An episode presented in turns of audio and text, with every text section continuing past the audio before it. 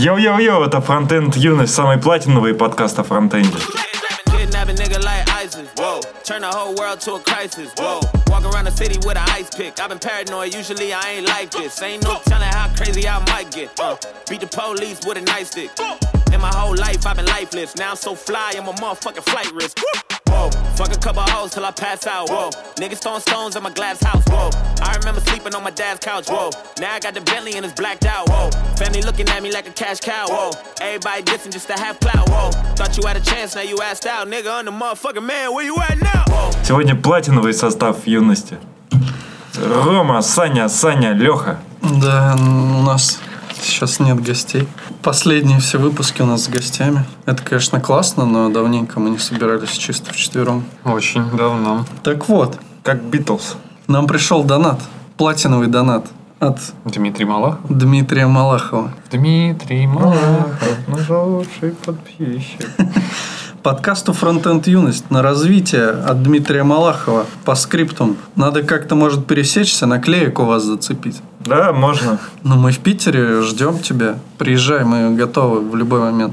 Мосты уже разводятся. Кстати, насчет наклеек. Алексей. Вот в ближайшее время, прям вот совсем-совсем скоро, наклейки начнут свой путь из Санкт-Петербурга. Каждое уютное гнездышко нашего слушателя. Во все города и страны.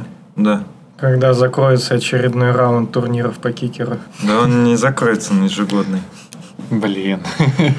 Да вы попали.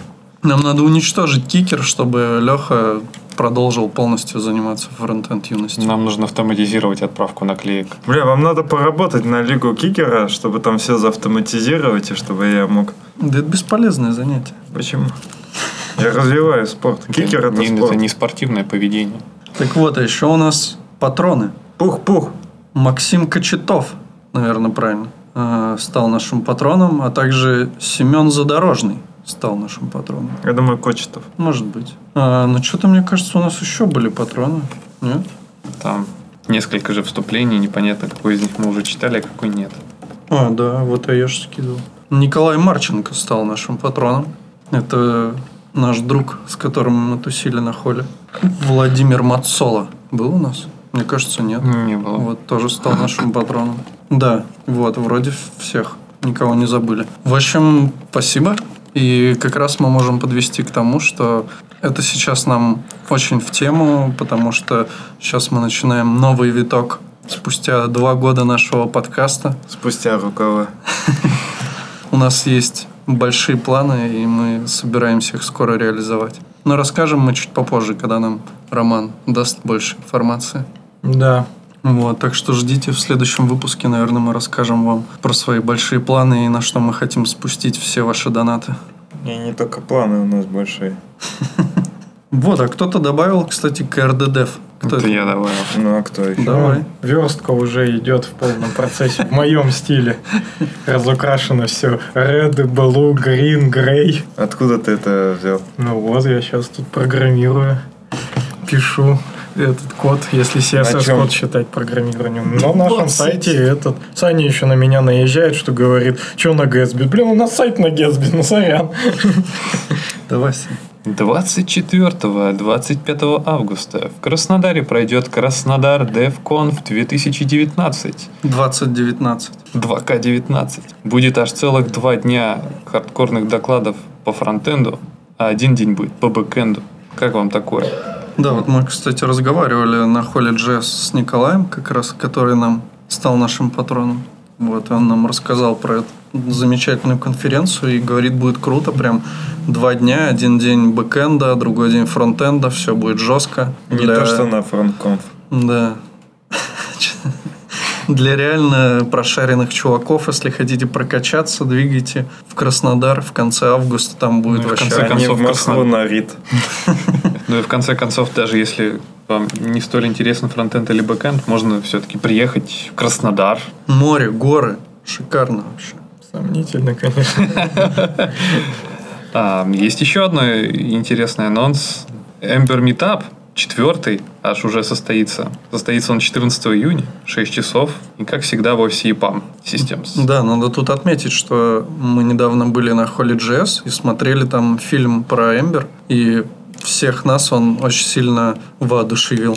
Это было прям очень круто. Да, всем советую. Это довольно нетривиальный формат для нашего сообщества. То есть это такой документальный фильм, хотя на самом ну, заявлен как документальный, а на самом деле он такой больше мотивирующий, рассказывающий про Эмбер. И снят в очень хорошем качестве, и благодаря Алексу Кануникову еще и продублирован на русский язык. Очень э, приятно смотреть. Прям Заебись. продублирован. Ну там да, дубляж, дубляж. Что То есть- английский язык не слышно. Алекс Кануников Не переводил. слышно. В То есть губы не пытался попадать. Ну, может не быть, это называется многоголосый закадровый, типа. Да. Но ну дубляж почему это нет? когда Это они типа- стараются даже в губы попасть. Нет, это, с- это синхронное дублирование называется. Может быть. Это просто дубляж, ну, дублирует. Я, кстати, не помню, не обратил Не, внимания, но не, не. очень хорошо. Нет, даже там не голосный очень- закат. не очень Когда ты скачиваешь попадает. DVD-рип и многоголосный закадровый, это слышно э, закадровый голос. А когда дубляж, то там чистенько, типа английский ты не слышишь. Ну, вот я не помню, но было сделано все очень качественно и прям классно. Ну, там так- английский практически не слышно, еле-еле. это. Я так понимаю, что скоро этот видос будет на Ютубе на русском. Уже. Ну, в смысле. Уже На есть. русском есть? Да, да. А, ну мы тогда постараемся прикрепить ссылочку. В чатике юности уже писал чувак сегодня, говорит, а что еще подобное можно посмотреть? А еще мы, кажется, не говорили о том, что на Патреоне это у нас новые патроны, и мы уже достигли 100 долларов, а это значит, что нам придется скоро по лайфкодить. Может, мы не хотели об этом говорить, а ты... Ну, мы в прошлом подкасте об этом сказали. Это открытая информация. Это публичная информация, да. Публичная черта. Мы, кстати, спрашивали темы даже в Твиттере, да. Да, но у нас, в принципе, есть примерно свои идеи. Это свел твой ебаный. Свелт это боженька сам придумал Это и будущее. принес. У нас это у. Александра свел головного мозга последние две недели, мне кажется. Зарегистрировался во всех свел-сообществах. Даже попробовал эту вам хочу- замечательную утилиту. Да, нас- настолько прониклись. У нас даже в нашем аккаунте в Твиттере появился пост «Ляг говно», который уже собрал, собрал 35 лайков и 8 репостов. И зачетный комментарий, в том числе от Андрея Романова, у вас опечатка в слое фронтенд. Еще есть твит, который недоступен. Видимо, его удалили. Возможно, это спам был. Как-то так. А Еще, кстати, прикольная тема, что э, я скинул Ситнику комментарий Ракота, потому что он, естественно, оставил снова комментарий к нашему последнему выпуску, где мы с Ситником записывались. Он там прямо расписал, как всегда, все свои мысли. Это было интересно почитать, и Ситник тоже заценил. И он там даже в Твиттере запостил, типа, вот Ракот красавчик. Так что Ракот красавчик. С места в карьер. Ну, У нас много интересных тем, даже не знаю, какая из них интереснее другой.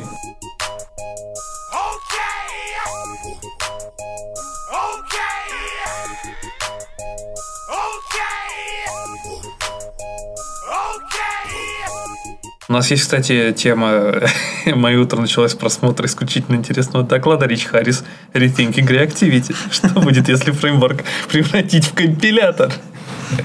Знаешь, о чем это? А, Svelte? Ух ты, да, как ты догадался. Но можно начать не с этого. Ну, это уже было в Эмбере. Все, что придумано, уже было в Эмбере. В Эмбере же есть компилятор? Конечно. Вот и все. Эм- бандл Эмбера такой большой, что даже твоя мамка бы позавидовала. Кстати, я не смотрел, какой бандл у Октана. Ну, то есть, я в Эмбер смотрел, там действительно большой. Аж не сжатых 500 килобайт. Причем сжатый это 160 килобайт. То есть, gzip ом-то мы все пользуемся. Не всегда. Ну, конечно, не всегда. Ну, знаешь, когда у тебя dev build 24 мегабайта, И он на проде. Не, ну вообще размер бандла это действительно понятие очень такое. Ну, то есть... Да не все же мы пилим высоконагруженные сайты. Я про другое. Про то, что, например, есть компании, которые, например, есть прям хороший спа, когда ты просто заходишь на страницу, открываешь, у тебя твой это 4G, ну не знаю, даже не 4G, просто широкополосный канал загружает вот эти вот 400 килобайт, ладно, не 400, 160, у нас же zip за пару секунд, и все. И ты оставшиеся сколько времени, э, там, не знаю, 20 часов, во, 8 часов сидишь в этом приложении. А, опять-таки есть этот, в конце концов, э, не лог, господи, fetch, не fetch, э, этот, кэшировать можно в конце концов этот бандл, класть его, есть же- Local storage. Нет, не в local storage, Идея. service worker. Идея. Так в какой service worker, если у тебя, например, тысяча человек к тебе заходит на сайт там в минуту? Если тысяча человек заходит на сайт минуту, они заходят, например, на какую-то конкретную страницу, правильно? Ну, то есть, типа, на какую они могут страницу зайти? На пост, да, или на что-нибудь еще? Часто ты видишь, чтобы кто-то разбивал, например, по страницам бандла? Э, да. Ну вот Яндекс деньги. Хорошая практика. Да, и как этот бандл называется? Десктоп? В смысле, у тебя, у тебя даже э, в реакте, в Re- в Create React App или еще где-то есть специальное правило, то есть, там есть возможность разбивать каждую страницу по чанкам. В Create React И API она и есть. Dynamic Там- там- Import там есть. это Возможности есть, но не, как бы не все далеко ей пользуются. Ну, Ну, там это по дефолту, по-моему. Ну, то есть у тебя main чанк есть и есть чанк страниц. Вот зайди И- сейчас на выше. Ну, Не будем как бы называть по имени, но в целом, насколько я заметил, недалеко не все как бы используют разбиение на бандлы, допустим, по страницам. У нас далеко не все знают, что такое соль. Ну, ладно. Ну, это холиварная тема, на самом деле. Но, блин, есть и вообще MVC. Кто-нибудь вообще в курсе, что GitHub это не SPA? Ну, Ну, да, там на конечно. сокетах, наверное, Так он, на- он в GitHub и выглядит как old school сайт. Там Ну, он old school, но у них на, на, на- на сокетах все подтягивается, потому что если ты на странице своего pull реквеста и запушил что-нибудь новенькое, то он это подсосет автоматом. Ну, то есть у них там сокет какой-то. Мгм. А Но не, но не SPA. А не лонгпулинг? Хер его знает, не изучал. Ну что, какие Это же абсолютно разное. Короче, мы можем еще... Мне раз- кажется, по поведению оценивать какая технология, это как э, гадать на кофейной гуще. Это вообще антинаучный подход, Роман. Нормальный подход.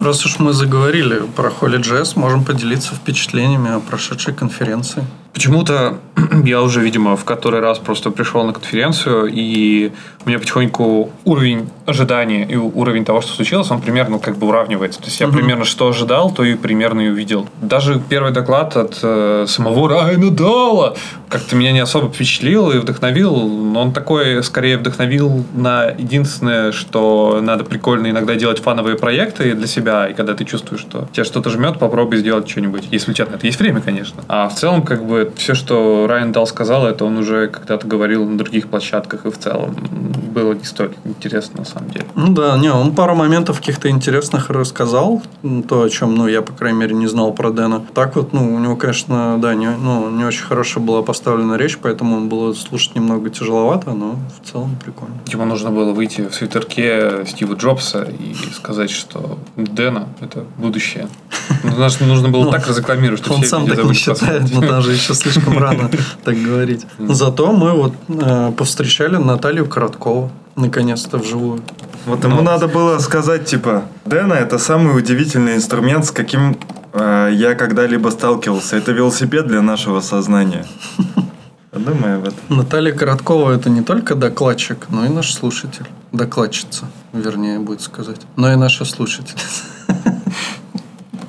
Зафейлил. Ну, это фронтендер из Лондона.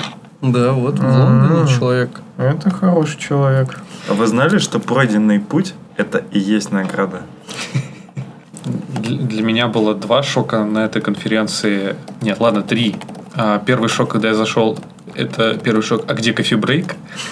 Он оказался в соседнем здании. Но это про низменности. Если говорить не про возвышенности, то второй доклад меня удивил на конференции, точнее, вторая вещь, которая меня удивила, это доклад от э, Лукаса де Коста, это про, про рекурсивность. Вот там все сначала от него блеяли и говорили, что, господи, э, где хардкор, а там хардкор начался в конце. А третий шок это доклад, э, как его, Денис э, Мишунов, вроде как.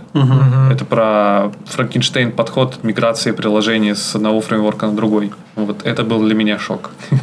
Шок-контент.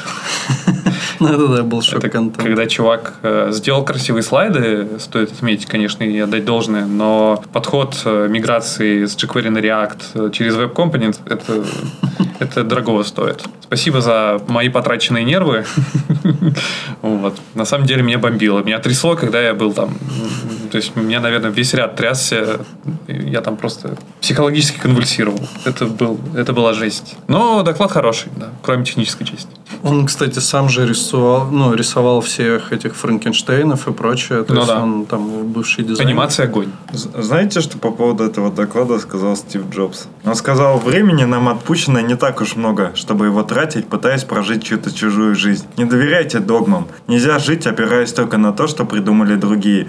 Ни в коем случае чужие мнения не должны заглушать ваш собственный внутренний голос. И самое главное, наберитесь мужества, чтобы следовать зову собственного сердца и своей интуиции. Поэтому чувак послушал его, Денис Мишунов, и пошел по своему сердцу, по зову сердца. И ты, Саня, тоже не слушай Дениса, иди по зову своего сердца. Потому что Спасибо. ты же... Потому что неважно, ну вот для меня лично не важно быть самым богатым человеком на кладбище. Ложиться, спать и думать, что сегодня ты совершил настоящее чудо. Вот что для меня важно. Кто из нас сегодня совершил настоящее чудо? Ну, если без прикрас, то я и не знаю.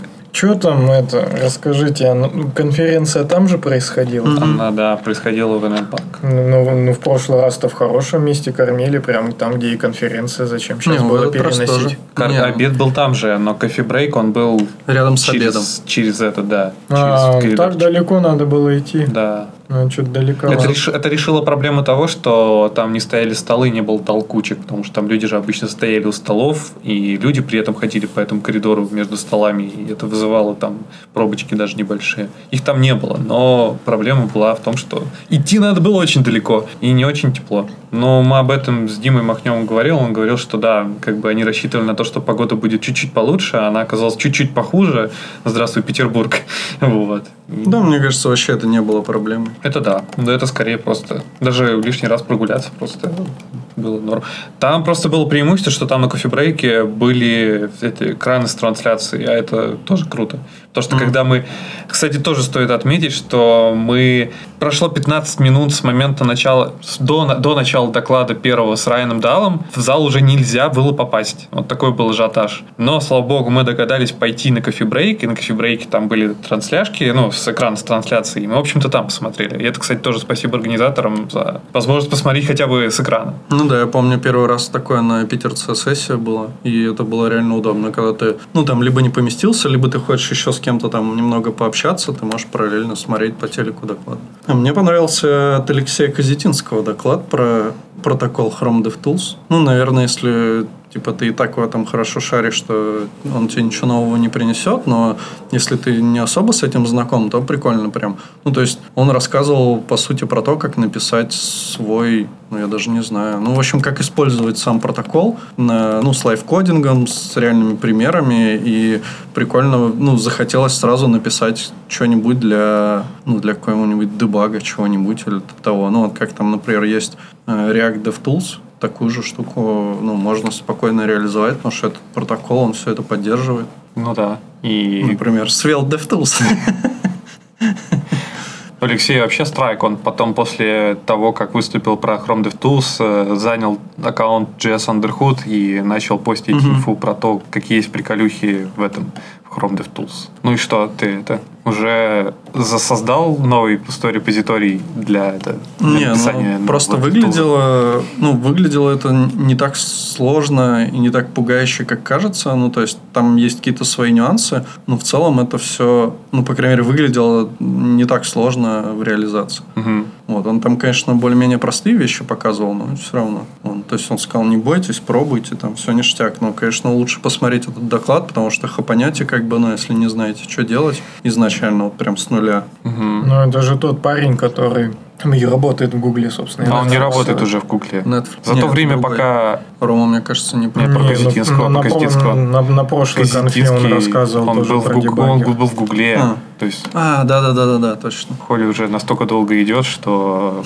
Козетинский уже успел сменить работу, например. Да там, по-моему, весь состав докладчиков сменил работу. А, ну да. Кстати, погоди, а Дворно выступал или нет? Нет. Только кот еще не поменял работу, надо. И Ну, Андрей Мелик. Зато он ГДС стал.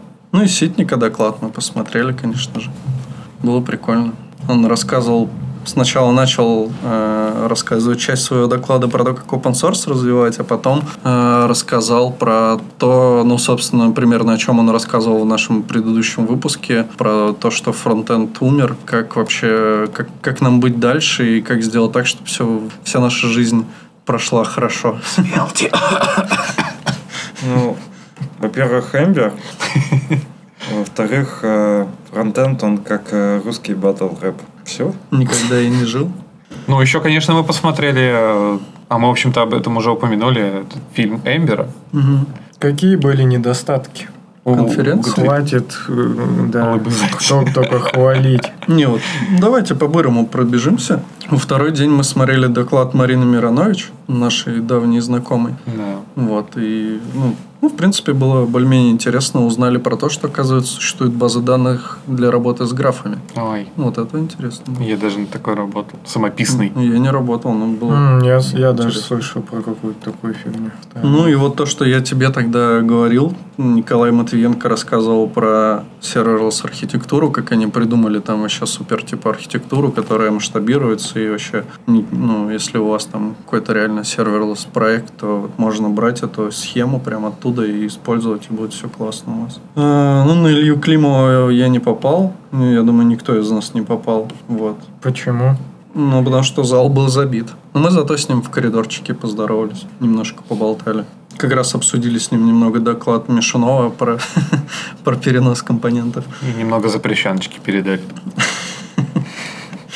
Да, контрабанда. Ну и, собственно, последний доклад был такой забавный. Алекс Кастильо рассказывал доклад Mind as a Service. У нас был доклад, э, выпуск с таким названием.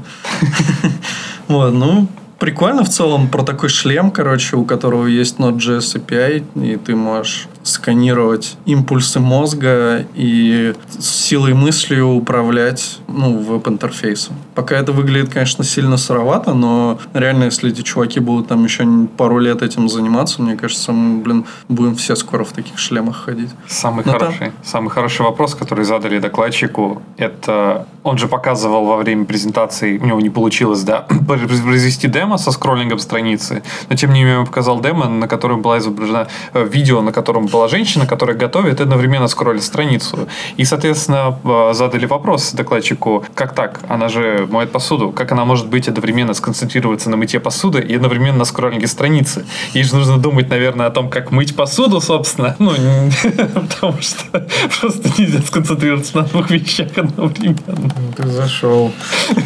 Так он сказал, все четко, тебе не надо. Ну, как бы, ты одной рукой там, ну, в смысле, двумя руками Одной извилиной типа моешь, второй типа страницу листаешь. Не, ну была бы у тебя третья рука, ты бы что, не смог одновременно делать эти два дела, скроллить там страничку, я думаю, мог бы. Так что все ништяк. Мне кажется, это классно. Я вот когда мою посуду, допустим, вообще она не посуду мыла, она там венчиком что-то взбивала, но не суть. Ну, я просто не концентрировал внимание на том, что она делала. Главное, что она что-то делала и, и скроллила страницу. Ну, вообще, ну, мне кажется, норм. Так, ты моешь посуду, допустим, и тут же переключаешь серию сериальчиков. Классно. Скоро, короче, будущее нас всех поглотит. Вот. Почему Ну, просто не сказать Алиса?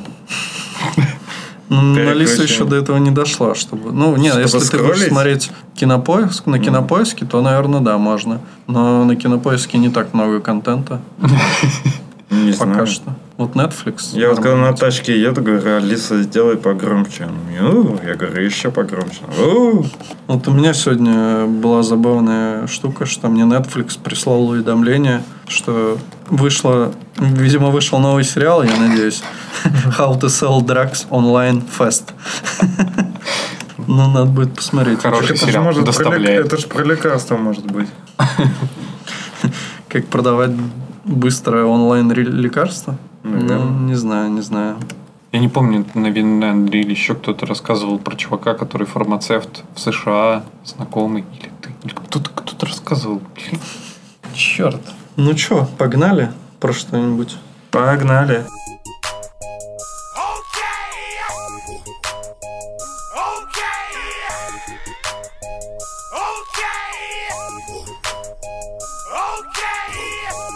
Ой, новостей накопилось просто пруд пруди. Честно слово, очень много. Такое ощущение, что мы уже 200 лет не записывались. Мгм. Пока мы не записывались, между прочим, появился в бета-тестинге GitHub Sponsors. Такая себе новость, да, согласен. Ну, пойдет как разогрев для какой-нибудь другой темы. Да, скоро можно будет принимать донаты на гитхабчике. Ну, мне кажется, это мелкая фича, но она может в целом как-нибудь и повлиять даже сильно на сообщество. тот же Patreon он это реализует, а это встраивает идеи Патреона прямо в GitHub. Там же э, бывает проблема с выводом, если они сделают вывод как-то более цивильно, чем на Патреоне для российских потребителей, то будет вообще заебись. Ну, не только На российских. карту Сбербанка, если бы я мог выводить с гитхаба, я бы вообще радовался. Не, ну просто если на номер карты там или как-то вводить, потому что PayPal это, конечно, такое себе. Трогал я тут недавно API Патреона. Такая говеная документация, когда тебе говорят, что ручка выплюнет вот это, и просто справа у тебя есть JSON такой огромный, ну вот это, а что там, описание параметров, там что-нибудь такое нет, просто вот выплюнет вот это. И там есть пять э, событий, которые могут произойти. Я так понимаю, что каждый из этих событий это разная структура вот этого объекта. И каждый объект не описан, просто одна единая структура. Ну вы там сами разберетесь, вы там попробуете поддонайте немножко, и все нормально будет. Подебашьте на продакшене. Из плачущего есть э, хорошие разрабы медийной личности. Но это очень похоже на, на ситниковский доклад. Можно было, кстати, так его и вытащить, когда мы с, с ним и сидели и обсуждали.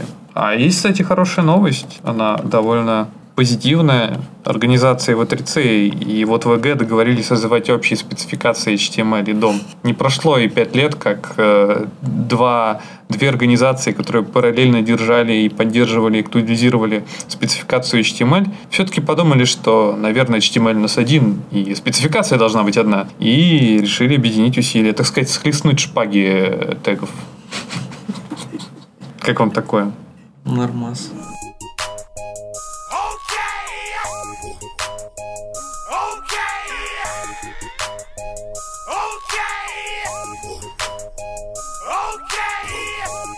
Что такое Story.on? Новая JS-библиотека Ну от Андрея Ситника. Роман?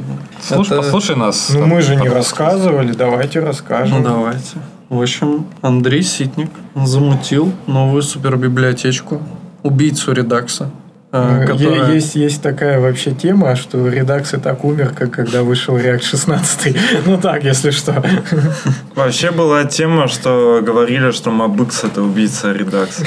Такая Помните, прям, была. да, что вот-вот-вот, и все уйдут от э, редакса и на Mabix И перейдут. тут даже далеко ходить не надо. Один человек, который сейчас хайпит технологию другую, он также хайпил итоге Саня, у тебя сейчас на проекте что?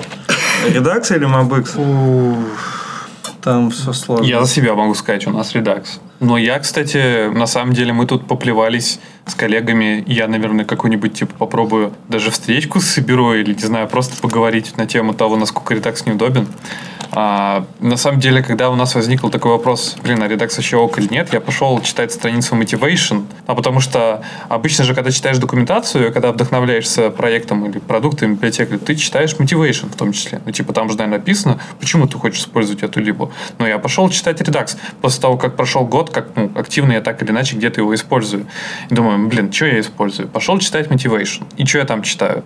Что основная, на самом деле, концепция редакции это то, что у тебя э, все, все данные, все события по изменению данных, они у тебя в одном месте. По поводу React 16, там же не так, по-моему. Там ты в каждом компоненте, у тебя свой стейт, правильно? У тебя типа Не, каждый ну да, компонент. но это если ты там просто какие-то за- затащишь хуки, типа user reducers и Ну, так и далее. тебя это для локального И у тебя все данные, они как бы расползутся по всему приложению со всеми Не-не-не, use ты можешь, эффектами, вот можешь по-новому ну, вот создать стейт внутри компонента, то есть ну, внутренний стейт, и просто в Redux-like стиле типа работать с ним. Не как раньше там set state и поехали, а как бы в Redux-like стиле тоже через экшены внутри работать.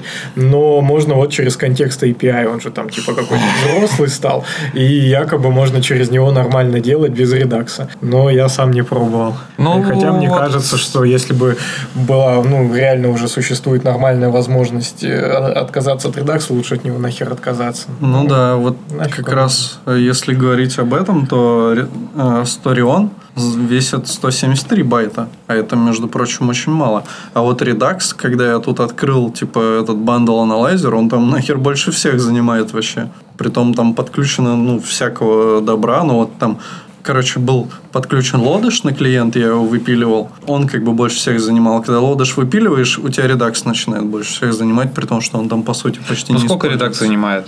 Ну, я не знаю. Там ну, 17 там килобайт. Сколько? Что-то вроде не очень много, сейчас я вам скажу. Но Так это без Жаль. бандла на лазера и У не скажешь. меня есть аналайзер. Все, все на мази, пацаны. У А сайз лимит у тебя есть? сайз лимита нету. Блин, ну, Рома, как так вот? вообще. Улетел птенчик. Сейчас он creating optimized production build. Сейчас он production. Ну, это production мы Ну, размер правильно, знаем. да, О, конечно. смотрим. Так, так, React. Вот, кстати, видишь, два chunk а main и еще один chunk. Вот два chunk а, это весь bundle. То есть он, он вы- выделил как раз в другой chunk всю А штуку. вот видишь, какой у тебя React DOM Production? Ну да. Жирный. Ну а что поделать? Вот ладаш, ладаш. До хера весит 26 ки- килобайт. Style Components 23. React Text Max есть. Это один компонент. Он столько до хера весит. О, ну вот еще один компонент тоже до хера. Блин, отдельные компоненты, они весят до хера. То есть, если есть возможность вообще не использовать такой пакет, который поставляет всего лишь один React компонент, лучше не использовать, потому что они до хера весят. Вот сейчас он весит 3%, это всего лишь один компонент. Вот React Redux 2.6, ну 10 килобайт он весит. Ну, не так уж и мало, конечно. Ну, React Redux, а Redux? Redux сам. Нет поиска? Нету такие Кстати, вот у меня есть репо- репозиторий О, Redux Saka. 6 Там, килобайт. там ничего не весит. У меня пустой репозиторий. Просто Ну, вместе, получается, React Redux плюс Redux, они вам дадут, ну, где-то 17 килобайт веса. И су- суммарно, ну, проценты у всех разные, конечно. Redux это клево, Asturion это клево, а где middleware, как я буду с синхронностью там работать? Там есть ответ на этот вопрос? В Старионе, ну, ты можешь всегда написать Андрею в Твиттере, он ну, очень и очень отзыв, отзывчивый парень. Ну, я как так я понимаю. Понял, все типа уже там напилили для него плагинчиков, он такой модульный, все дела, и там есть, например, плагинчик, чтобы между вкладками синкать стор и всякое такое. И, Там- и он, э, как это называется, фреймворк Lesless. Да, ну Да. это называется, а, как же там, Stateful. Не-не-не-не, я понял. на- нативный. Нет, агностик. да, агностик, Агностик, фреймворк да. агностик. Да, хороший термин, мне нравится, хорошее слово. Ну, вот мне чем не нравится все-таки Redux, то, что там такой флоу, он очень отточенный, что тебе нужно экшен креатор иметь, тебе нужно редюсер написать и поддерживать эту бородень, расписывая на функции. Тут все те же диспетчи. Но я так понимаю, что все-таки синхронные события, они здесь как бы поддерживаются, но это как бы ты подписываешься на какое-то событие, где тут есть вот story on, users add, например, пример документации. Вторым callbackом асинхронная функция, которая типа дергает API, и после того, как дернул API, она делает store dispatch, dispatch. Но это как бы не очень удобно на самом деле, на мой взгляд. In my honest opinion. Ну, как бы, да, это... Дефолтный API у него вроде как поприятнее, чем у Redux. С другой стороны, на кой хрен Стерион, если действительно, как уже ранее сказал Рома, есть э, там обмазывайся React хуками, контекстом, вот этим всем. Если ты уже и так вписался в React, но если ты без React, то тогда можешь вообще, не знаю, можно же просто пойти и изучить какой-нибудь хороший паттерн и взять какой-нибудь event emitter или этот, как его называется, медиатор. Ну, То есть ты писал и все. И, пожалуйста, юзай. И объект у тебя будет пустой. Вообще никаких библиотек. 173 байта, конечно, это круто. Кстати, 173 байта это экзипный или нет? А, да, минифайт экзип 173 байта. А давайте не минифайт указывать, ну, чтобы уж совсем по чесноку-то было. Так это не Sterion, а ст- Store On. Ну, вообще вроде нет, Андрей его тоже называет Стереон. Но это не наезды, это круто, на самом деле. Open source, все такое. Ну, и версия 0.8.3. Ну, я не думаю, что он прям люто стрельнет, как бы, но в целом, как бы, если у вас какой-то минималистичный проектик новый, там, почему бы и не заюзать? Да, или почитайте книжку Османи про паттерны.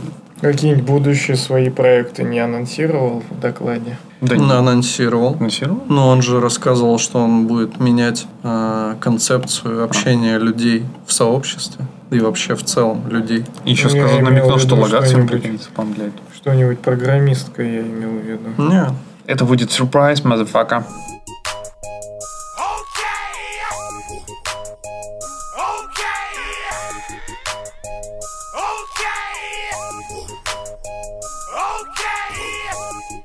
Что еще интересного случилось в мире фронтенда? я не знаю, есть у нас что-нибудь не новости, а просто что-нибудь интересное.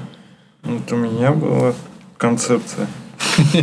Редизайн Медузы. Вот Роман не слышал, я не вам расскажу, а нашим слушателям и Роме. Давай. Рома, никогда не сталкивался с такой абстрактной ситуацией, что, например, э, есть в отделе много людей, и они все абсолютно разные, но делают одно и то же.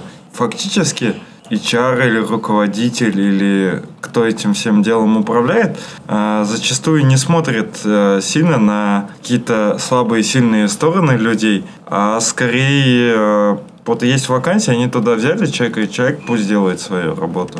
Обычно же так, да, происходит? А вот если бы вы были вчера на конфе, Да. Burning Lead, то там бы вы Meetup. Meetup, то там вы услышали бы ответ на этот вопрос. Что типа, если брать человека, то типа, ну там, короче, опыт ребята рассказывали, я так понял, что это тоже какие-то бин- бин- бин- бинарные истории, что они начали всех подряд на- набирать. Э, Херак менеджер говорит, давайте еще чувака. Берут чувака. Оказывается, он говно. Оказывается, все другие говно. Но уволить они их не могли. И они такие, блин, надо нормальных чуваков нанимать. Нанимают нового, он тоже говно оказывается. И, короче, вот так они не могли начать увольнять. И в итоге все равно, я так в полухо только слышал, в итоге вывод примерно такой, что как-то они победили эту проблему, что они не могли никого увольнять, но и все равно никого не уволили. Очень странная история. Если честно, то ну, у меня сложилось впечатление, что у них все равно все херово до сих пор. Но они утверждали, что нет. Ну, извини, Алексей, наверное, я не особо в попад историю рассказал. Я говорю о том, что обычно, когда ком- команда, компания разрастается, то фактически есть какая-то вот система в э, компании, что там есть, ну, сейчас вот популярно там команды, да, какие-нибудь. В этих командах э, есть разработчики, которые просто делают продукты. И особо не идет ориентации на то, что им интересно. И люди просто такие шестереночки в какой-то системе. Но фактически а, можно это делать с этими людьми работать более эффективно.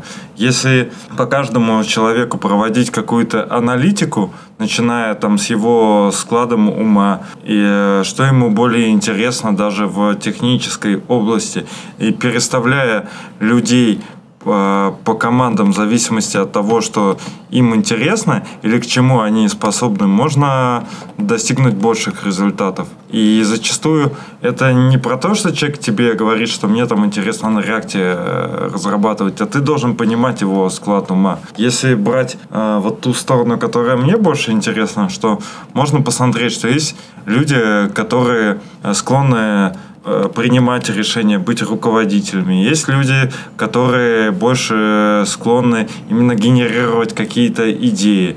Есть люди именно реализаторы. Среди реализаторов есть тоже разные люди. Кому-то интересно, например, э, делать реализацию чего-то именно конечный продукт, а кому-то интересно тупо писать э, код, делать хорошую архитектуру. И все эти люди разные. И если ты будешь понимать, какой проект у тебя, каких людей требует, и какие у тебя люди есть, то ты сможешь тогда это все комбинировать довольно интересно и продуктивно.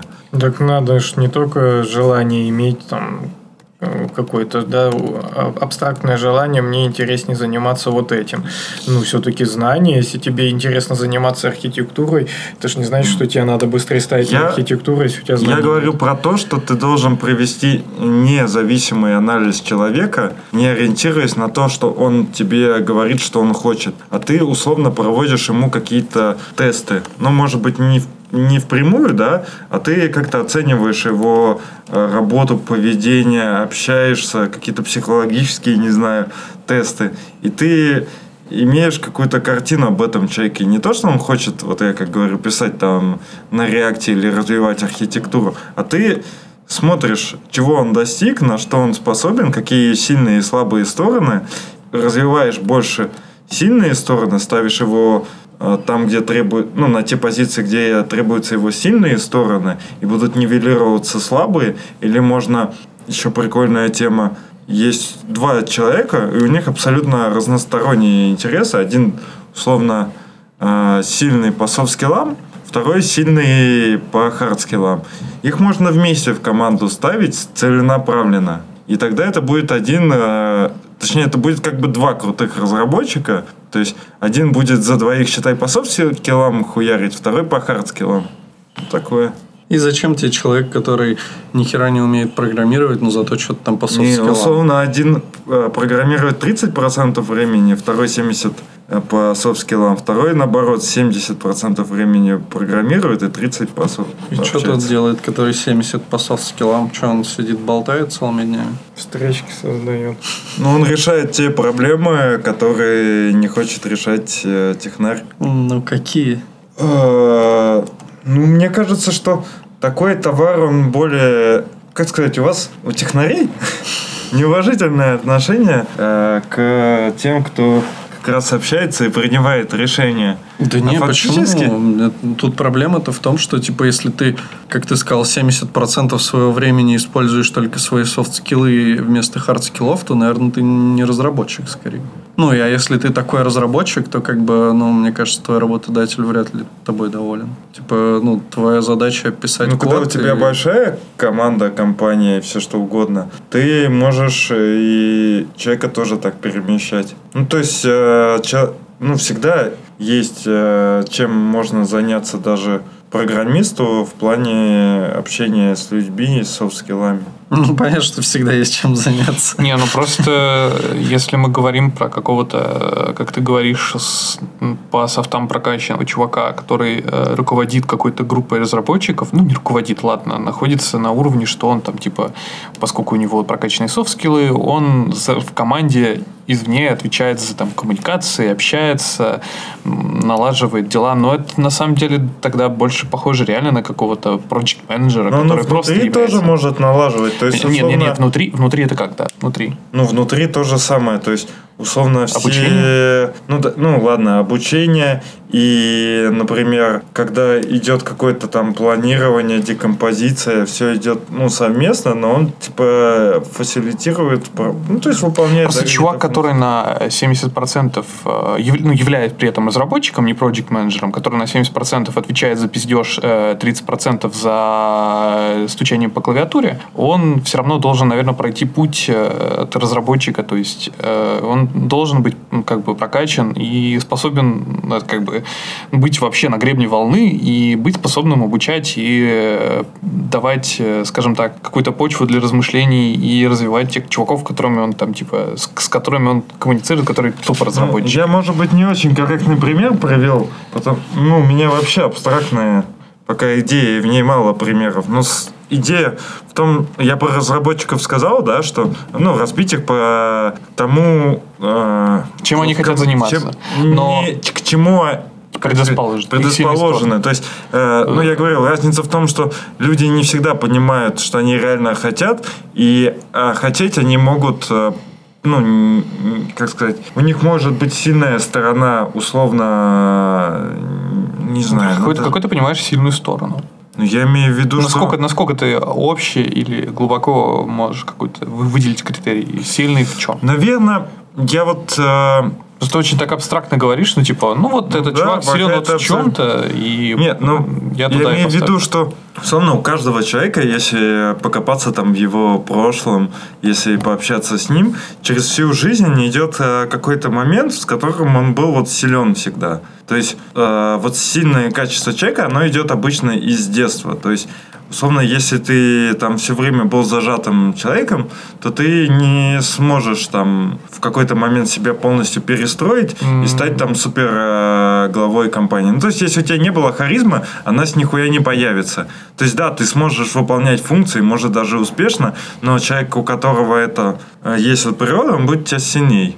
Это факт. Ну, потому что человек это и прокачивает. Но мы же сейчас говорим все-таки не про мир, э, прям там, не знаю, ты сейчас говоришь про все равно что-то ближе к разработке, нежели чем дальше. А я говорю, в целом, моя вторая идея из этого вытекающая, что все, что есть в отделе, э, раскидывает, ну, берется не глобально, как-то вот иерархичная структура, как вот есть во многих компаниях, а разбивается все на мелкие задачи, которые есть, да, и эти задачи как раз по этим навыкам, которые у разработчиков есть, и они раздаются. То есть у тебя есть какой-нибудь, вот то, что ты говорил, обучение в команде, есть э, в какой-нибудь, э, не знаю, там нужно что-то решить. Есть, э, ну, короче, есть много набор каких-то задач, есть э, люди, которые могут их решать, и ты, соответственно, сконнектишь их.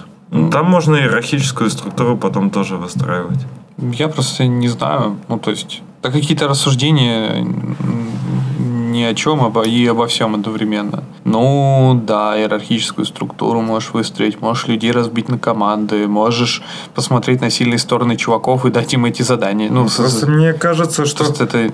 К чему ты клонишь? Ну, я, я клоню к тому, что многие... Точнее, ладно, я, я, я не к этому клоню. Я так и сам с собой разговариваю про себя. И я пытаюсь... Ну, осно- основная мысль в том, что, наверное, сейчас подход, что есть какие-то условно компания сама выстраивает какую-то схему лекала, как должны люди развиваться, э, расставляться по системе, и, соответственно, их, э, ну, люди приходят, да, и их э, ставят на эти позиции. Ну, это же тоже не с нихера появляется. Это А я- выстраданная опытом э, система и схема того, как должна м, структурирована быть А компания. я вижу, что ты берешь э, разных людей, то, что говорил Роман, условно там даже, может, плохих, и если у них есть там желание работать, то ты находишь им такую позицию в компании, в которой они будут максимально эффективны. И как раз э, я говорил, про, вот у меня был пример про футбольную команду, что есть тренеры, у которых есть схема, они покупают игроков под схемы, чтобы там в 4-4-2 их э, игроки полностью вписывались. А есть э, тренеры, которые работают с набором игроков и расставляют этих игроков так, чтобы эта схема, ну, чтобы эти игроки были максимально эффективны. Типа все играем на Роналдо. Ну, Не, нет. ну, мне кажется, Типа ты, ты там, ты там, смотришь. ты там бегаешь типа охуенно фланги по флангам, значит у нас будет типа чувак бегающий по левому флангу. Справа чувак не бегает по флангу, Да, поэтому блин. он будет типа отрабатывать в защите. У нас будет типа с перекосом на левый Это фланг. все херня. Это ты смотришь со стороны чувака, который хочет больше говорить, а не программировать. А если ты посмотришь на это со стороны человека, который тебя нанял, и ему нужно, чтобы ты программировал, то как бы тут э, ему такие навыки нужны в какой-то определенной степени, но явно не в 70%, что ты будешь ходить и что-то там разруливать. Сиди, Так я даже говорю не про это, я говорю про то, что в, в данном случае что есть, да, наверное, какие-то обязательства, и, условно, ну, если разработчик приходит разработчиком, значит, он готов им быть, там, писать код. Но у, у разных э, людей разная мотивация и разные интересы даже в написании кода. Ну, просто, То есть- если ты нужен для того, чтобы пилить фичи, а ты пытаешься какие-то там, не знаю, заниматься каким-то Ты посмотри, в разглагольствованием, большинстве... Я даже не- если оно на пользу. Это вот вы наоборот, вы пытаетесь подумать, из чего я почему я пришел к такой мысли, а не абстрактно ее оценить. Я говорю про то, что, условно, вот вы пришли в вашу компанию, а вас поставили на ту позицию, которая была свободная, а не ту, на которую вы максимально подходите. Почему? Сомнительно. Да, реально. Ну, а, ну а смысле? Ну, В смысле была у свободна? У, чуваков, да, допустим, действительно свободна вакансия, да, но типа я наиболее скиллован в определенной сфере, прошел там отбор, не знаю, тысяча человек и выбрали меня, значит, ну, я пришел на свое место.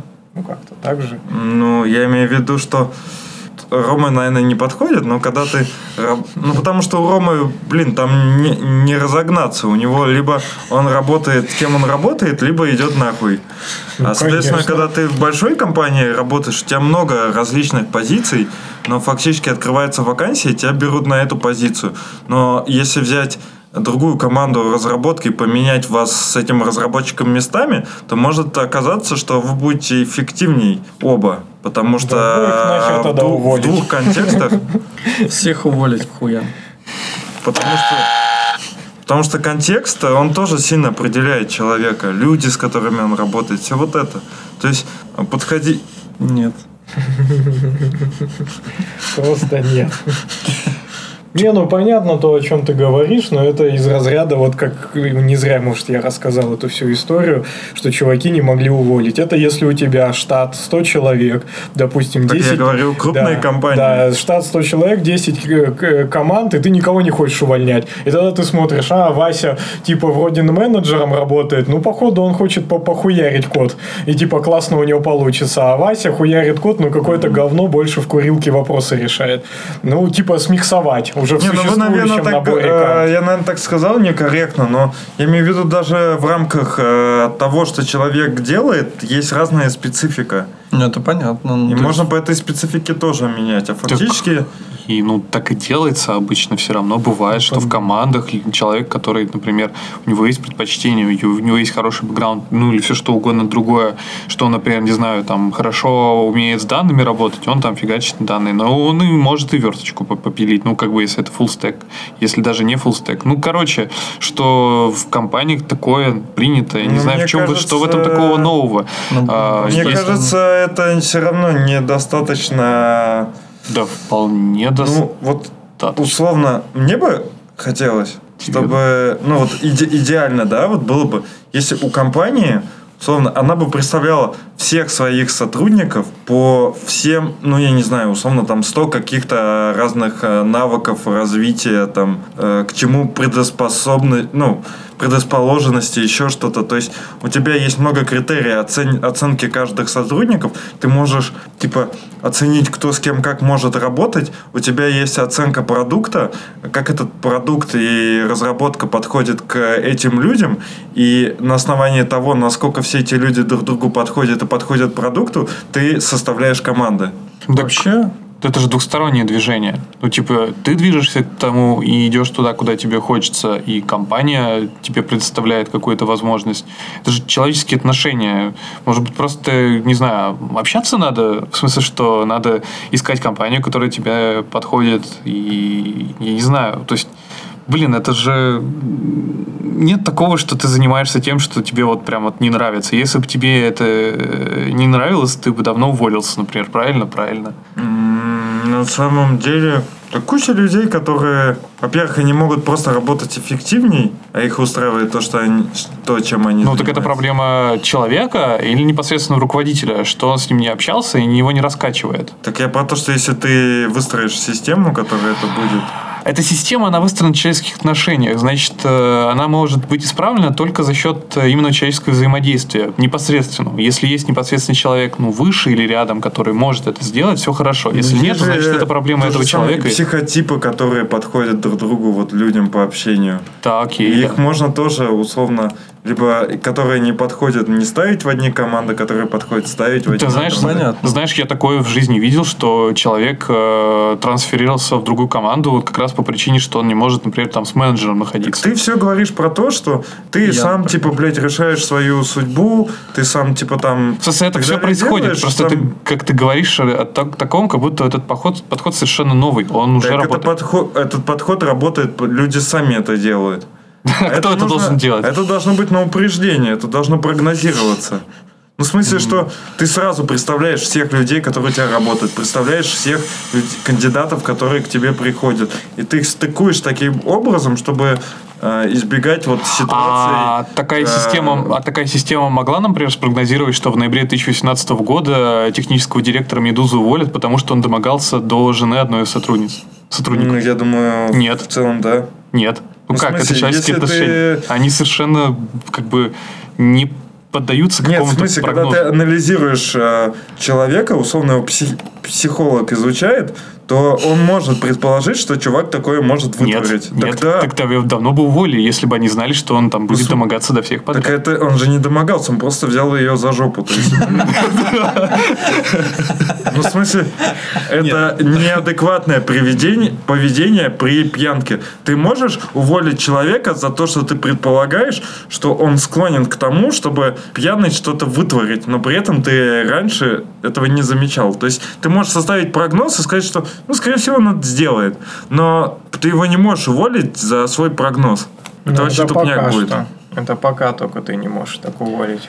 Скоро уже дойдет. скоро, да, он там это Роман. Ну, типа, как знаете, как там а, а, а, особое мнение фильм, что типа какие-то там мутанты нау- научились предсказывать будущее именно убийство. И, и на основании их предсказаний людей уже превентивно садили в тюрьму. Ну, вот типа того. Просто ты начал с того, что типа разделение такое soft skills, hard skills. Это как пример, а не как... э, А я просто хотел сказать, что soft skills это адски такая типа раздутая херня, то, что это считается таким типа супер навыком. На самом деле, ну, на мой взгляд, тебе просто достаточно не быть долбоебом, чтобы уметь общаться с другими людьми, э, не конфликтовать, как бы и договариваться, там Я где-то ну, отстаивать только- точку зрения, где-то Но еще что-то. это Но это не супер какая-то. Это все это зависит на от позиции. да, То есть, если позиции. про программиста, то да. Ну да. Если условно soft skill ы на том уровне, где это твоя основная обязанность, то это уже реально Ну тогда тебя просто штука. не наймут.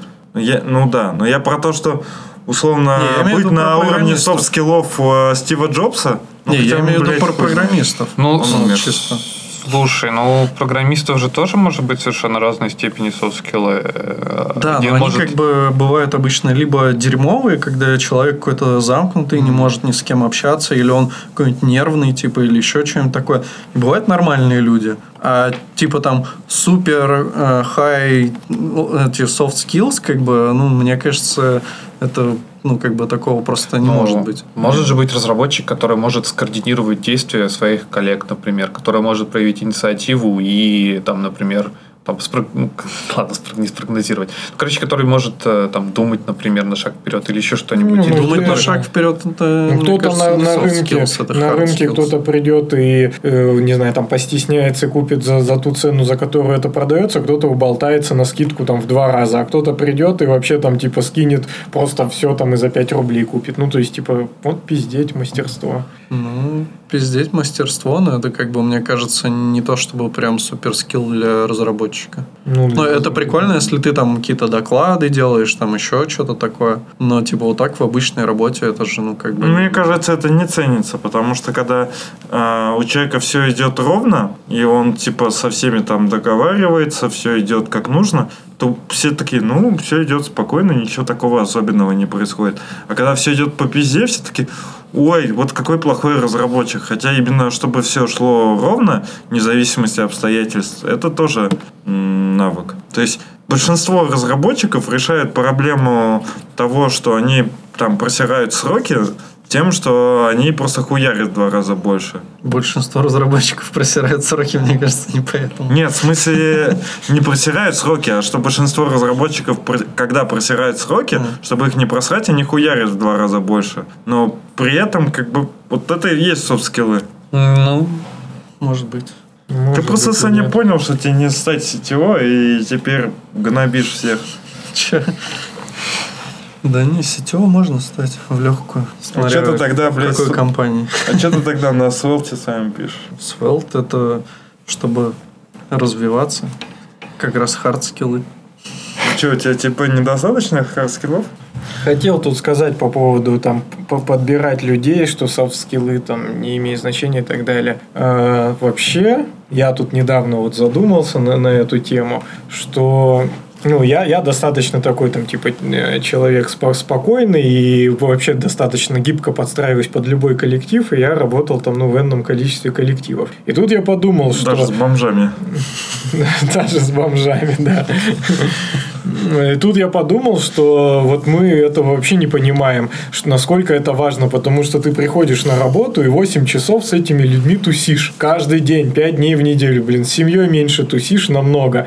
И поэтому, если ты придешь на работу, где вот какие-то чуваки а там софт-скиллы не важны, это просто какие-то, ну там, не знаю, задроты, неприятные людьми в, в общении, просто грубияны или еще что-то, то, в общем-то, это может отравить жизнь на самом деле, потому что, ну, ты будешь сидеть и э, ну, как-то взаимодействовать с этими людьми, и каждый день они будут тебя доставить, а ты с этим ничего не сделаешь. Вот я даже не в профессиональном, да, говорю, плане там какие-то споры, конфликты, а вот просто в человеческом, там, насколько там ком- комфортно, не знаю, там на coffee point е там встретить этого человека или там на обед сходить. И, ну, такая странная штука, что, в общем-то, все равно я думаю, что руководитель, он должен тоже об этом думать, что на- набирать именно людей, с которыми ему будет комфортно работать, и если, допустим, два одинаковых чувака по hard skill ам, ну, это, конечно, очевидно, то надо выбрать тот, который по soft skill ам, но это не soft skill ы, типа, насколько у него язык подвешен, а просто как человек, вот кайфово с ним будет каждый день его морду видеть или не кайфово. Вот примерно из такого разряда, мне кажется, достаточно важно исходить, чтобы был в коллективе, ну, такая одна тусовка, а, один какой-то общий климат. Кому-то может нравиться там, ну, типа, сидеть, что все в мониторы уткнулись, надо таких людей подбирать. А кому-то может, что там, о, врубить музыку на всю сидеть, там, всем га-га-га, и при этом Ну, все равно пиздато работать. Да, я соглашусь. Чуваки, которые совершенно по софт-скиллам нулячие и не готовы с тобой общаться, и просто как бы нет мира сего, постоянно сидят, уткнувшись в монитор, это люди, которые действительно э, не разгружают, так скажем, и так, в принципе, обычно напряженную э, атмосферу разработки, потому что мы на самом деле постоянно нагружены какой-то и- необъятным не объемом работы, и мы обычно напряжены на самом деле на работе. И если чувак еще и будет постоянно э, не вызывать у тебя какого-то атмосферы дружелюбной, а просто будет никакой, то это действительно будет проблема. Зато таски будет закрывать быстро. Не знаю, у меня... Ну как, на самом деле, э, просто есть очень... Ну, вот если брать так, есть много открытых людей, которые могут пообщаться и так далее. Просто довольно большая среди них группа людей, которые не очень э, эффективны и любят работать. То есть с кем потрещать и пообщаться всегда есть. А вот чуваки, которые молчат, но делают свою работу пиздата, они даже очень полезные. И я считаю, что как бы зря ты Ну, ну, если он, он не сидит, и там, я не знаю... Не э, грубиян, а просто если чувак сидит, вот там приходит в 9, уходит во сколько там надо? Блин. В 6. да. Но при этом сидит и грызет морковку целый день. Вот что делать Так, пожалуйста. Ну, ты сидишь, тебе приходится наушники одеть, значит, Ладно, потому что, ну, если- ты 20 минут послушаешь, на 25-ю тебя заебет это Я бы все-таки это сравнил с а, тем, что вы плывете командой на одном плоту, и просто чувак у тебя, блядь, гребет, а ты в этом момент думаешь, блядь, как мне грустно, я гребу, а с неким Да, попиздеть. Ну, мы тут- мы- слушай, мы тут- Он за тебя гребет, блядь. Чмав, чмав, чмав, чмав, и чё? Ну, слушай, мы же не говорим про какую-то там фи- просто физическую нагрузку, какое-то типа просто действие, просто там поднимать и опускать. У нас все-таки тут э, там разработка Я и про то, что когда коллега люди тебе кому- не создан для того, чтобы с ним пиздеть. У тебя есть там жена, Люди- друзья и все остальные, чтобы снимать. А, Люди, Должен люди, быть которые, люди, которые совершенно там не разговорчивы, они могут э, и вызывать все-таки проблемы. Например, чувак может э, промолчать про то, что он там занимается одной таской, а ты там тоже, например, параллельно этой же таской занимаешься. Оп, тебе первая проблема. То, что вы с ним не пообщались, не скоммуницировали. И мне Я кажется, имею в виду, отсутствие... что просто человек более-менее адекватный, но не, но не общается. Для этого вот тимбилдинги же и проводятся на самом деле, чтобы вы типа, ну, все с друг с другом классно общались внутри, они просто сидели за компом и делали свою работу, чтобы была вот эта коммуникация. Если там какой-то прыщ будет мерзкий, то и неохота с ним коммуницировать, а с ним придется чаще общаться, чем с женой, блин. Чтобы не было пересечений по рабочим процессам, для этого есть э, различные методики разработки. Такие, например, как Agile. Ну нет, слушай, ты опять э, обо всем и ни о чем. Мы тут э, как бы как можем говорить про абстрактный А agile, который никто не имплементировал. Мы сейчас как можем говорить про agile, который просто какие-то тебе постулаты дает совершенно абстрактные, но это к разработке иногда не имеет вообще Не никакого знаю, я, отношения. я довольно много у меня было коллег, которые в целом с ними я просто не общаюсь, они как бы хуярят и заебись. Ну, наверное, потому что они хуярят, а ты не хуяришь. Ну, были разные, я тебе так скажу, были разные моменты в моей жизни, и от того, хуярил я или не хуярил, радость от того, что человек второй хуярит.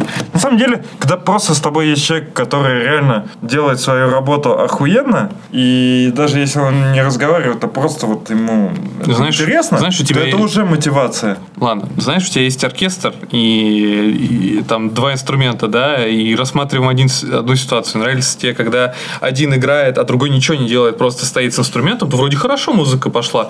А они начинают одновременно играть, и тут два варианта. Либо будет хорошо и слаженно, либо будет хуево. Ты В говоришь первом, про варианте, тот оркестр? в первом варианте любом, в любом случае будет хорошо. Ну, потому что чувак один играет. Есть просто оркестр, где один типа хуярит... Дирижер, да? Не, есть один э, там на флейте, например, Ну, даже э, какой там самый... Дудь- постоя- Дуда. Нет, постоянный, который идет. Ну, какая-нибудь вио- виолончель, да? Он всю дорогу на ней херачит, а есть чувак, который с колокольчиком сидит, и ему пару раз нужно высунуться. А ты предлагаешь ему еще попиздеть во время этого. Так ему какое чувство такта надо, чтобы в нужный момент вот так бум. Можно таймер поставить.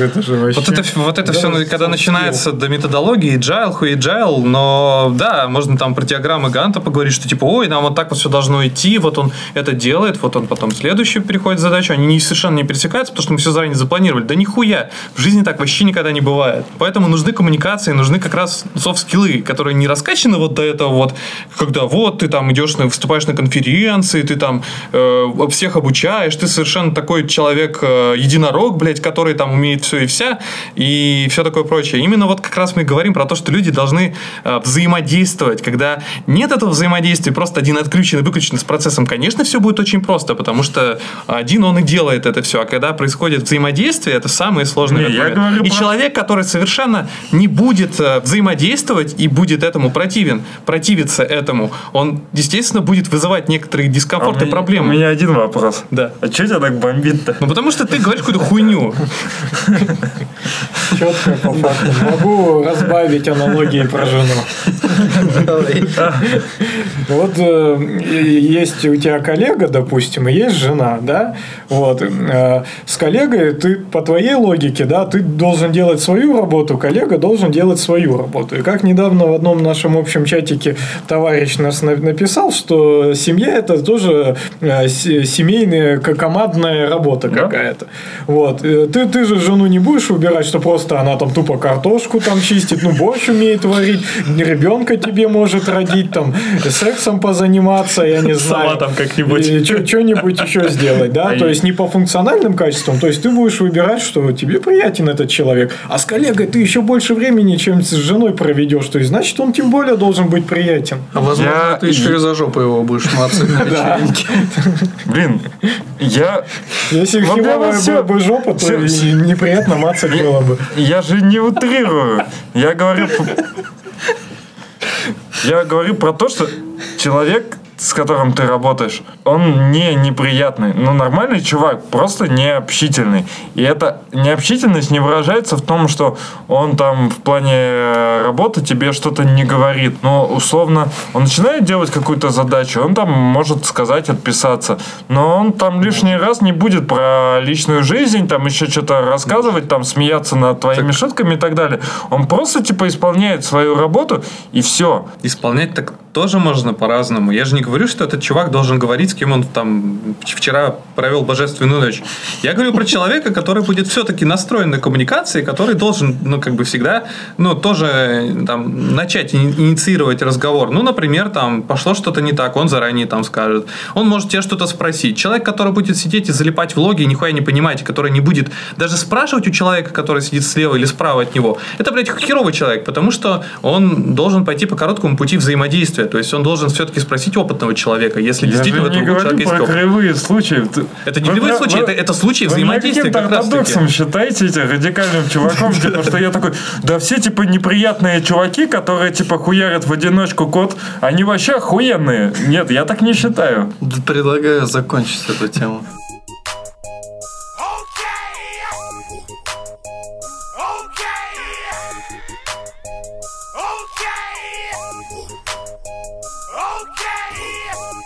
Один из последних твитов фронтенд юности React говно. Кто это написал, можете объяснить свою позицию? Давайте. Да мы Вы все- как раз разбомблены. Сказать, мы- мы, все- решили, мы что- единогласно Да, решили. единогласно. Ты тоже Что-то про музыку. Ну, я, в общем-то, согласен, да. Про музыку что-то сейчас найду. Что вы тут писали? Coding in the song. Да. Что это такое? Но это, наверное, после подкаста мы лучше... Ну да. В смысле, не во время подкаста? Ну да. Да. Ну ладно, если что. Пока вырежете. это секрет. Ну ладно, ты хотел пояснить про React говно? Ну давай. Ну, React это говно. Спасибо. Недавно просто мы узнали про такой замечательный фреймворк, как Svelte. Нет, кстати, я тоже могу сказать, что Svelte говно. Ну, не. Он классный. Да, как бы Это знаешь, ладно, тогда можно, как бы, если мы берем синоним говно и неотесанный камень, что Svelte говно, что React говно на самом-то деле. Не, ну я могу обосновать на самом деле. Что Svelte Ну. лучше React? Ну, да не, ну, нет, скорее просто, что это, ну, интересно. Нет. Ну, типа, интересно за этим все, понаблюдать. то, все то, чем ты не пользуешься, всегда оно будет интересно, если это не какое-то говно ебаное. Ну, вот, видишь, значит, Svelte не говно. Ну, не, отесанный камень. Ну, не ебаное, просто говно. Нет, Такой на самом деле это действительно же интересно, но это новый подход, ну как бы он может ты быть хочешь- не супер новый, но в целом, ну как бы он тоже не особо популярен, но из более-менее хотя бы популярного, о чем вообще люди говорят, это ну подход, которого раньше особо и не встречали. Ну то, что это компиляция, типа и все дела. Ну, Хоть какое-то движение вперед. Ну А да. то уже, ну, давно ж у нас ничего новенького не было. Так, э, да, мы, кстати, это на самом деле уже обсуждали. А почему вы ждете какого-то чего-то новенького? Да блин, это же фронтенд.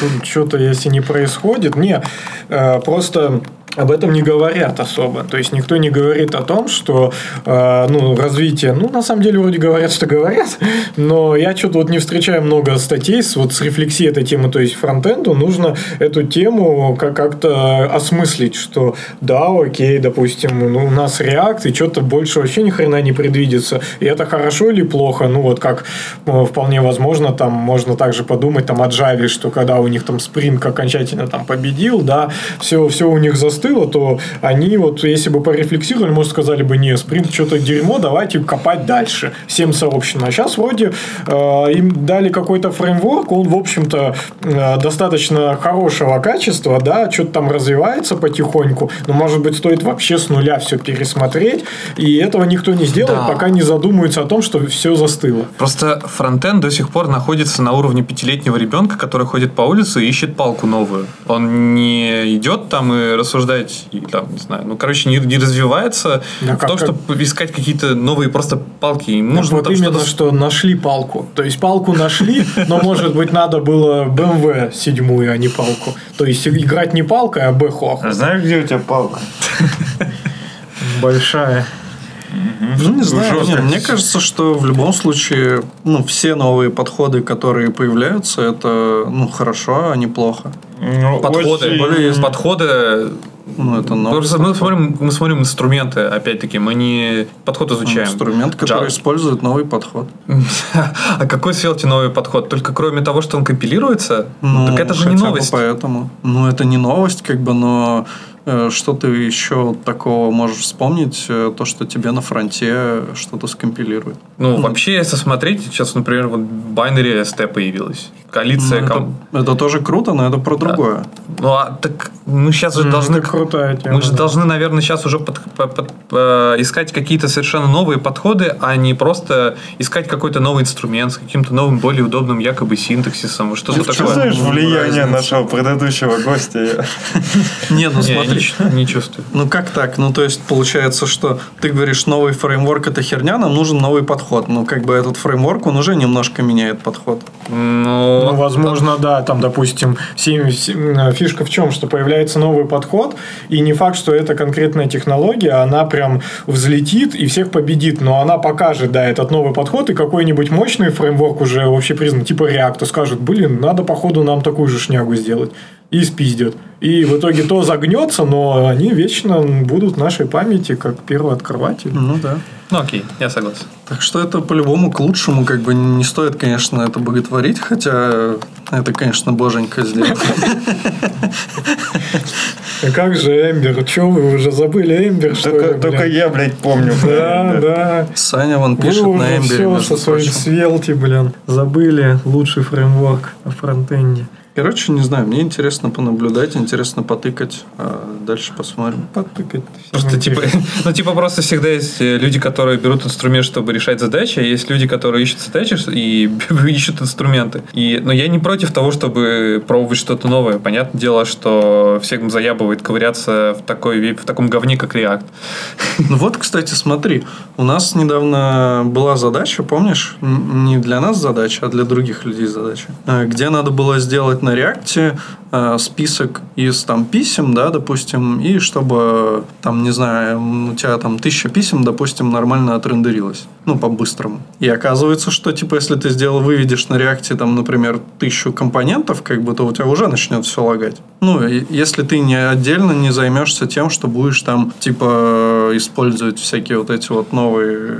Ну, не новые, но- Ну, да. какие там всякие мема и что там прочая херота. Или там Pure Components и вот все вот это, короче. Там же лагает не потому, что у тебя происходит частый перерендер, просто что у тебя элементов довольно много в доме. Оно происходит не потому, что у тебя в доме много элементов, Это скорее потому, что у тебя в виртуал доме например, много много. элементов. Ну, Добавляешь. Нет, точно не в этом проблема. Я тебе говорю, я, короче, взял и нахерачивал, ну вот прям создал типа проект на Свелте и наебашил туда 14 тысяч инпутов, э, в которых из, э, ну просто из переменной типа еще и генерились разные ну, значения в эти инпуты. Ну, то есть там как бы все обновлялось, реально они добавлялись и все по сути перерендеривались. Все было вообще супер быстро. Александр, ждем доклад. Вы вон какими вещами, оказывается, интересными занимаетесь в свободное время. 14 тысяч инпутов, там вот это все. Это, это уже исследование, надо как доклад сделать. Я сделал так, что есть один инпут, и на каждый символ в этом инпуте генерится типа инпут в списке, и еще у всех инпутов в зависимости от этого меняется типа значение. Это вообще все турбо быстро работало. Ну, то есть ты там прррр, типа херачишь, а там все обновляется, но все очень быстро. Что-то Ну, просто это как задачи. бы, ну, как минимум ты типа не теряешь ну, в, в скорости, не заморачиваешься над тем, как это работает. А в реакте, если ты так сделаешь, ты, охуеешь. Сделай еще тему, что типа... А ты так когда сделал в- в реакте? Можно сделать. Так, а ну, На, ка- на Что, на каждый, на каждый символ в инпуте создается новый э, инпут, а те, которые уже были, они типа удваиваются. Соответственно, ты с каждым... Ну, короче, увеличь прогрессию, сделай логарифмическую, догони до этого. А что ты А сразу в не вывел больше, тысячу? арифметическая или логарифмическая прогрессия? Логарифмическую я вообще такой не слышал. Логарифмическая ну, быстрее будет расти. Быстрее, чем арифметическая. Да. А геометрическая? Смотря- Геометрическая быстрее ал- алгебраической. Арифметически. Геометрической? Не, ну потом просто... Арифметическая самая шляпа, потом геометрическая. Это типа топчик. А логарифмическая где тут? Ну, Еще бы больше. Она у тебя растет же по кривой, но вообще это все же зависит от того, какой, какая у тебя вообще геометрическая прогрессия. Ну, фа- фа- фактически нету такой логарифмической прогрессии. Это... Ну, почему логарифмы же есть? Ну, я, ну да, я просто имел в виду, что растет по э, логарифму. Геометрическая это типа вот какая-то такая прям, она прям в основном двигается по Y, типа вот так быстро взлетает. Арифметическая, она типа больше по X идет и взлетает медленно. А логарифмическая, я не знаю, как выглядит. Я же не логарифмическая, да, сказал вначале. И... Логарифмическая. Нет, Ну, Логарифмическая, сказал. я имел в виду это. Геометрическая. Со восклицательным знаком имел в виду. Как она? Восклицательным знаком? Ну, А, ты в смысле про... Бля. Ой, кошмар какой. давай, давай. Факториал? Да. Факториал тебе нужно. Факториал вообще тема. Факториал недавно мы это получили за факториал значки JS Master. Так реально, вот используй тот код из JS мастера, чтобы генерить инпуты. Каждый новый э, символ это факториал инпутов снизу. Посмотрим, блядь, как свет твой выдержит. Я думаю, уже там на 20 знаке нахуй все полетит. Ну, там я... А там в закончится место для инпутов э, видимой области, и все Ладно, нормально. я в будет. Svelte не эксперт, и в React, наверное, тоже не эксперт особо, но окей. Ты А, что ты прибедняешься, давай. Ну, так а что ты вообще знаешь тогда? как, как можно быть вообще... кто- каким надо быть долбоебом, чтобы быть экспертом ре- э, в React? Ну, типа Да просто есть опыт, примерно понимаешь, как это работает, и все нормально. Там же получается с э, React это все-таки виртуальный дом. Я так понимаю, что э, божественный Svelte это не виртуальный дом. То есть он прям Да. взаимодействует с домом. Да. Он компилирует тебе для компонента работу с его обновлением на основе тех данных, которые могут меняться. Окей, то есть э, он, по сути, что-то может вставлять в viewport, ну, сразу, сразу в дом, инициировать, там, инициализировать объекты, в отличие от React. А ты пробовал эти тесты э, запускать на мобильном устройстве? Ну, дом-то он как бы везде быстрее работает, чем... Ну вот я смотрел Не знаю, не доклад. знаю. Вот насчет этого не знаю, потому что у тебя... Ты просто JavaScript объекты. Не, смотри, виртуальный дом, он что делает? Он только ср- сравнивает тебе м, два состояния, получает div и Так. генерирует из этого то, что тебе нужно изменить в доме. То есть, то есть это промежуточный этап между изменением значения и изменением дома. Вот. Ну, как бы, и виртуальный дом это, по сути, костыль, который работает, ну, типа, медленнее, чем если бы его не было. М, Если ты знаешь, что у тебя изменяется и что ты должен получить на выходе и обновить, это работает быстрее, чем ты не знаешь, что у тебя может измениться. Блядь, так от этого И когда это меняется, ты когда высчитываешь div. создавали. А ты, это, блядь, императивный подход, который неудобный. Это не Специально все императивный подходили подход. к декларативному подходу. Не следить за этим дерьмом, что там, где изменяется. Так А Так ты не следишь, что, что изменяется. Ты пишешь код, и у тебя есть, ну, там, ты можешь определенным образом э, отметить некоторые штуки, ну, там, типа, calculate значения. И, ну, и есть значения, за которыми просто он следит, как бы, за изменением. То есть, ты конкретно указываешь, что у тебя меняется, что может измениться. И за- когда запускаешь build, он тебе из этого всего, на основе этого, генерирует уже, ну, там, совсем маленький bundle, в котором это все вшито. Ты сам не следишь за этим, это все берет на себя этот фреймворк и компилятор. Была же все равно проблема, что у тебя при довольно больших изменениях листа тебе нужно там в дом вставить в три элемента, а у тебя фреймворку просто захерачит. То есть ему же надо все равно, получается, вычислять, чтобы быть таким же производительным и чтобы делать меньше операций в доме. Ему же нужно что-то вычислять, правильно? Или он просто пойдет и тебе весь лист перехерачит? Что он делает? Он Надо получает- проверить. Он же, получается, же тоже вычисляет, что ему, какие операции Если у тебя та переменная изменится, а э, данные, ну, которые нужно адресовать, не изменится, у тебя перерисуется форма или нет? Че? Ну смотри, у тебя input там а, зависит от какой-то переменной. Эта Мгм. переменная сама поменялась, но на отображение это никак не влияет. У тебя дом перерисуется или нет для этого компонента? Мне кажется, перерисуется. У тебя М, осталось дем? вряд ли. Мы просто можем запустить его с этим, с э, флагом re- re- re- re-render. Это типа paint, э, flash paint of re-rendered э, areas. Ну, я смотрел, он инпуты, он типа не перерендерил. Ну, значит, значит, там есть виртуальный дом. А как, Там это, нет а как- виртуального а как дома. это иначе работает?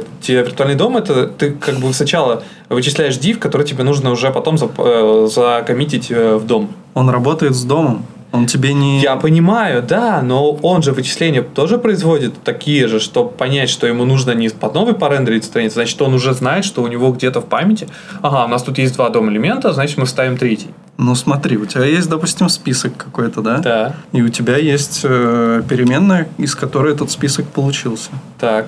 Вот, ну и, наверное, если ты, типа, изменишь там все значения, у тебя все и перерендерится, как бы, понятное дело.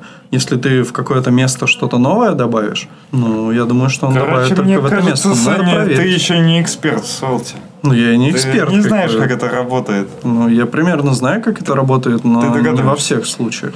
Ну, в смысле, ты догадываешься. То есть ты по тому, как ты видел, как это работает, ты примерно предполагаешь, как это работает. Я еще Но читал, ты- смотрел доклады, как бы, но ну, нужно проверять какие-то определенные вещи на, на примерах. Ну, чтоб на Эмбере писал, я тебе говорю. Ну, пиши на Эмбере, никто же не запрещает. Это тоже классная Да, технология. есть один недоверчивый тимлит, как пелось в песне. Помните, да? Ну, все, э, Епамовская песня там была. Недоверчивый тимлит. Как хорошо, что я это не слышал. Ну, чё, Че, может, покурим? Ну что, как э, уже пора валить? по Свелте поевангелировали, о чем-то поговорили. Что-то Эм, я хотел у вас спросить. Не по теме обсудить. Ну что это, давайте про холи подытожим, мне интересно. Кружок такой Ты сделал. нас очень хорошо, да, слушал. По сравнению с предыдущим холи в Москве, что пизже стало? С московским, если... Ну, не знаю, смотря почему. Если смотреть на, типа, тематику докладов, то ты как-то все вроде все так же примерно, что ли. А, Ты- мне не понравились огромные очереди на обеде. Это просто была катастрофа. А еще на регистрации. Очереди, очереди. Я прям почувствовал себя советским человеком, который должен обязательно встать в какую-нибудь очередь. Ну, У них просто сломалось что-то. Я, потому что когда пришел, там была как раз большая очередь. Они говорили, что что-то сломалось, потом хоп-хоп, все починили, очередь моментально рассосалась. Я когда пришел, Просто просто получил свой пропуск и пошел. Поесть я пришел, блядь, зал пустой, я поел и все. Изи-пизи. Прямо с квизе. Ты просто же не по мейнстримному маршруту пошел, ты, скорее всего, там какой-нибудь доклад пропустил, просто пошел Ну, вперед. я вошел в здание, когда шел доклад Райана Даллана. И обедать я пошел за полчаса до закрытия. Посреди никакого доклада. Можем порекламировать, если хотите советской эстетики. Сейчас на Netflix вышел... А, соврал, не на Netflix, а на, HBO. на HBO, да, вышел Чернобыль.